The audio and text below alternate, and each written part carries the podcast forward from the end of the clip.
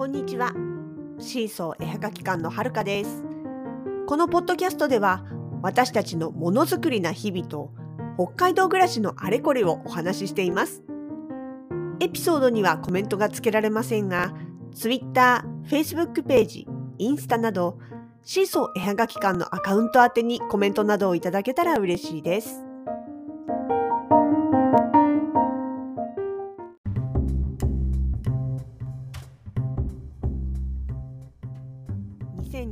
2021年12月の29日。そう。先日あのラジログが1周年になりましたっていう話をしたかと思うんですが、ね、ラジログを始めたのは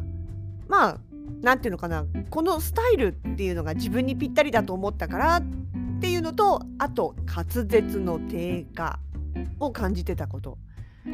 だったんですよね。これね多分前他のエピソードでもお話ししたことはあるかと思うんですけれどもね。まあ私的私はるか的に一番得意技だったマシンガントーク要はどんだけ早口で喋ってもきっちり聞き取れるっていう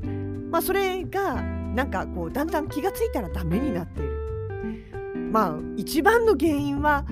はっきり喋る機会が減ったことによって要は舌とか顎の筋力が落ちているんだろうなと思ったんですよね。まあなんでちょっとそこをねリハビリも兼ねて何か喋るきっちり意識して喋るっていうことをやりたいなと思ったのが、まあ、ラジログのスタートだったんですけれどもねまあでもだからといってね私あのあんまり面白いことを喋れるわけでもないし正直別に喋りのセンスがあるわけでもないとか話の運びが上手っていうわけでもない、まあ、話し手としてどうかって言ったら大したね正直うまいとは思わないだしまあじゃあと言って奥深くてねなんかこう知らないようなノウハウだったりとか豆知識だったりとかっていうような勉強になるものっていうわけでも正直ないわけです。もうなんかどっちかっていうとねお暇つぶしかあるいはなんか作業とかね家事のお供の BGM 代わりにっていうくらいのものなんですよね。だけどもしかしたらものすごく大量の雑多な話の中のもしかしたらどっかちょこっとでもね何かの役に立てるかもとかあとなんなんていうかな例えば「あそれわかる!」とかさ「私もそれ思ってた!」とかさあと「あそれ私だけじゃなかったんだね」とか「ああ今気になってたけどそっか大丈夫なんだね」とかね。まああとは懐かしいとか「し分かるわかその気持ち知ってる」とかね。まあそういう共感な部分だったりとか。まあ何でもいいんですよ。とにかくね一人でもちょこっとでもなんかこう引っかかってくれるものがあればまあそれでいいやっていうまあそういう感じ。そうなんかなんていうのかな爆発的にね人気の出る太い活躍っていうのはできないけれども細く長くとにかくコンスタントに地道に続けるっていうのをもう第一目標にしてきたわけなんですよね。そう実際さそのまあ作家ジャンルいろいろね何でもいいんですよアーティスト音楽でも小説でもものづくりでもね何でもそうなんだけどやってるとやっぱりこうね隣の芝が青く見えることってあるじゃないですか。なんかそれこそねまあちっちゃなことで言えばさイベントで対面販売やってたらお隣のブースいつもお客さんいてすごい売り上げ良さそうだなっていうのもそうだと思いますしねあとはなんか例えば SNS で見ててあの人フォロワーさんとかね多くっていいなとかあとなんかメディアとかねそのまあなんだろうどっかの公式とかに取り上げいっぱい取り上げてもらってねいいなとかね。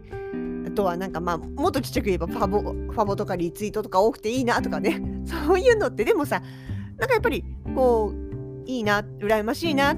て気になったりすることもあるわけですよね。あとはまあその作品そのものについてもさやっぱりすごいなーって素敵だなーって思うんだけど器用だなーとかねあんなの自分な自分にはねああいうセンスはないし器用さもあんな器用なことできないしとかね。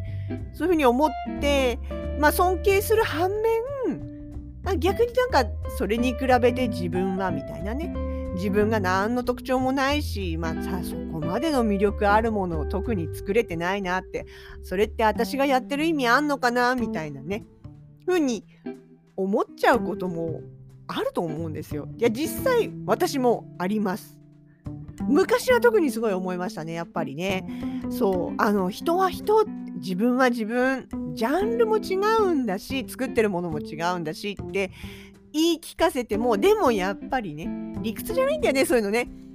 そうあの例えば自分よりも全然後から活動し始めたような、ねあの人がポーンとこう出てって全然先を歩いてたりとかねそういうのを見てるとさやっぱりうんなんだろうなってこういろいろ思うことはあるわけですよね。でもねそういう時って大体なんかこう自分自身がうまくいってない時の心の何て言うかなうまくいってない時にやっぱり思いがちなのかなっていうのはすごい感じる。あの、うん、物事がうまく回ってない時はねやっぱりそういう気持ちになりやすいんだろうなと思うんですよね。まあ私ただ個人的なことを言いますと昔からもう何に何に問わずというか何事にもというかとにかく負けず嫌いっていうかね弱みを見せたらつけ込まれるみたいななんかそういう脅迫観念があるわけですよ。うん、あのまあねそのうちの母とかにもねあの学校とかでちょっと泣きながら帰ってきたりすると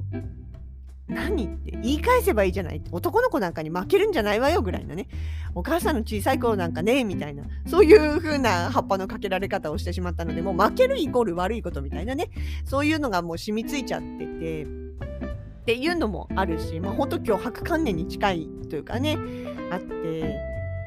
まああとは何て言うんだろう。そう。だからそれを見せないためのそうだな。そう武士は食わねど高用心みたいなね。そう愚痴ったり弱音吐いたりとかっていうことはもちろんするんですけども。ただそれでも手の内全部は見せたくないっていうか弱いとこ全部オープンにはできないっていうかね。まあ、ただ作家ってそういうのもあの作家とかものづくりだけじゃなくてねアーティストとかまあ何でもそうあのいわゆる作家さんってそういうものも必要かなって思う部分もあるんですよ。だってそうあのマッチ売りの少女的な売り方っていうのは私は違うかなって思うんですよね。まあこの辺はもうそれぞれ考え方だとは思うんだけどでも例えばさまあものづくり作家だとしてこれを買ってくれないと私凍え死んじゃうの。だからお願い誰か買ってっていう同情を誘って買ってもらう。でなんか違うよねって思っちゃうんですよね。あのお迎えする側だってさ買う側だってどうか買ってくださいってこうすがるように差し出されるよりもどうようちの作品最高だねみたいなね。ドヤ顔で自信満々に進められた作品の方がさなんか作り手のね自信目いっぱいでおすすめしてくれたもの自慢の作品を私は手にしてるんだよって迎えた側もそういう気持ちになれる気がしません？なんか買ってあげたっていうこう心理的な上下関係ができるんじゃないできるよりもねあの何て言うの？あの人がじ作った人が自分で我の作品最高傑作やでどやって言ってるものを私ゲットしちゃったんでとゲットしちゃったんだぜどやみたいなね。そういう方が迎える側としてもなんか気持ちいいんじゃないかな。スカッとするんじゃないかなみたいなね。でそして長いことこう大切にしてもらえるんじゃないかなって思うんですよね。まあまあ本当にこれはもう私の私のプライベートオピニオンですよ。うん。なんだけどね。と私は思う。なので、まあね、今までもそう、多少うまくいってない時でも、もう、あの、高用事しながらね、もういかにも満腹というか、自信満々なというか、堂々とするようにっていうのは、まあやっぱありましたね、心、あの、気持ち的にね。でそうやってやってると結構なんかこうねあの自分に自己暗示っていうかさ爪楊枝手にしただけで満腹になれたような気がするっていうかさ 要はまあ何て言うかなだんだんだんだんこう思い込ん自分でも自信を持っていいんだなっていうこう思い込みすり込みを自分自身にしていく感じがあってでそうするとまあ自分の作ったものとかね生み出したものっていうのに対する愛着っていうのも余計深まって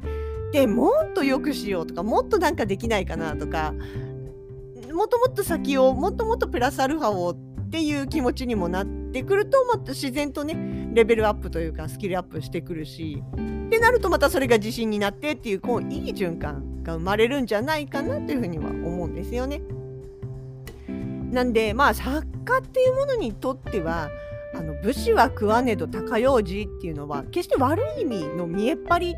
とはちょっと違うと思うんですよね。むしろいい意味に捉えていいんじゃないかなってね。でまあそうやってねあのやってると、まあ、自己暗示をかけてるとっていうかねやってると例えば周りの作家さんがそれこそさっき言ったように自分よりも後から始めた人たちが自分あの自分より先気がついたら先とか一歩先二歩先もっと光の当たる場所に行ったとしてももう本当に純粋にね「おすごいあの人」頑張れ頑張れってこうね普通の素直な気持ちで拍手できるようになるようなだと思うんですよね。まあ、例えばだしさ実際その自分が自分のために努力してる時ってさどれだけ光の当たる場所にいる人でもそのね舞台から降りたところでは姿の見せられないところではめっちゃ地道に努力してるっていうことがやっぱ分かるわけです自分もそうだしきっとあの人もそうなんだろうなって思えるじゃないですか。でそういうのを感じられるというか考えられる余裕っていうのもやっぱ出てくるっていうかね。でまあ自分は自分ってあの本当負け惜しみでも何でもなく純粋に自分は自分だしあの人はあの人だしって思えるようになるんですよね。まあまあなんか偉そうにいっぱい喋ってますけど。まあそんなわけでうちも今までもこれからもまああのいきなりパーッとこう派手にね注目を浴びるようなことっていうのは多分ないと思いますしそういう感じのキャラじゃないっていうかなんだろう。うんそういう流れではないような気がする。んだけれどもでもですよ。でもです。あのそうそうこうね華やかなところに光の当たる中心部に行けなかったとしてもでも別にねあの本当に細くでも長くコンスタントにねして楽しくそうそうこれ一番大事ですよ。作家作家というかものづくりというかまあ文章書きでも何でもアーティストでもいいや。でさ楽しくなきゃしょうがないよねって思うわけです。私的にはまこれが何より大事。とにかく楽しく続けていけること。絶対だってさ自分嫌なこととかさ心に負担かかるようなこととか嫌々とかさやらされてる感とかさ。で絶対こうね作品にも出ちゃうと思うし楽しくなかったら別に何て言うのかな。自営業というか自由業やってる意味ないじゃん。こうやらされてる感だったら別になあのなんだろう。雇われて働いてお金をもらっての方がずっといいじゃない。どうせやらされるんだったらさ固定でお金もらえる方がいいじゃん。ちょっと違うか。まあでもさそうね。せっかく表現者ものづくり音楽音文字作りなんでもいいや。アーティストとしてやってる作家としてやるんであればさやっぱり楽しまなきゃ意味ないよね。もちろんちょっとこう苦労するところも含めての楽しさなんだけどさ。でまあ思うわけです。あそうそう大事なこと一つ忘れてた。自分的にはそんなにまだまだだなって思ってたりとか、うん、できてないなとか自信ないなって内心思ってても意外と意外と周りから見ると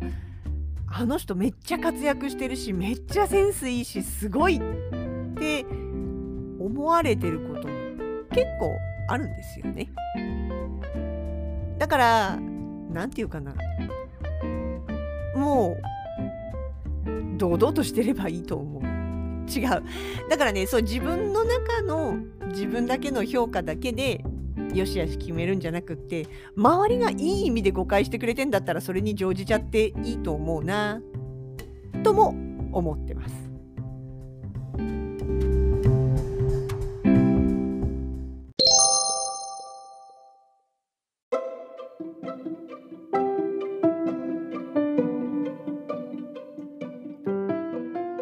ャストシーソーの北海道でものづくりな日々では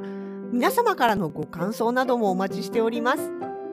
Twitter、Facebook ページ、インスタなど各 SNS のコメントやダイレクトメッセージからいろいろなメッセージをお送りください。皆様からのリアクションがとてもとても励みになります。どうぞよろしくお願いいたします。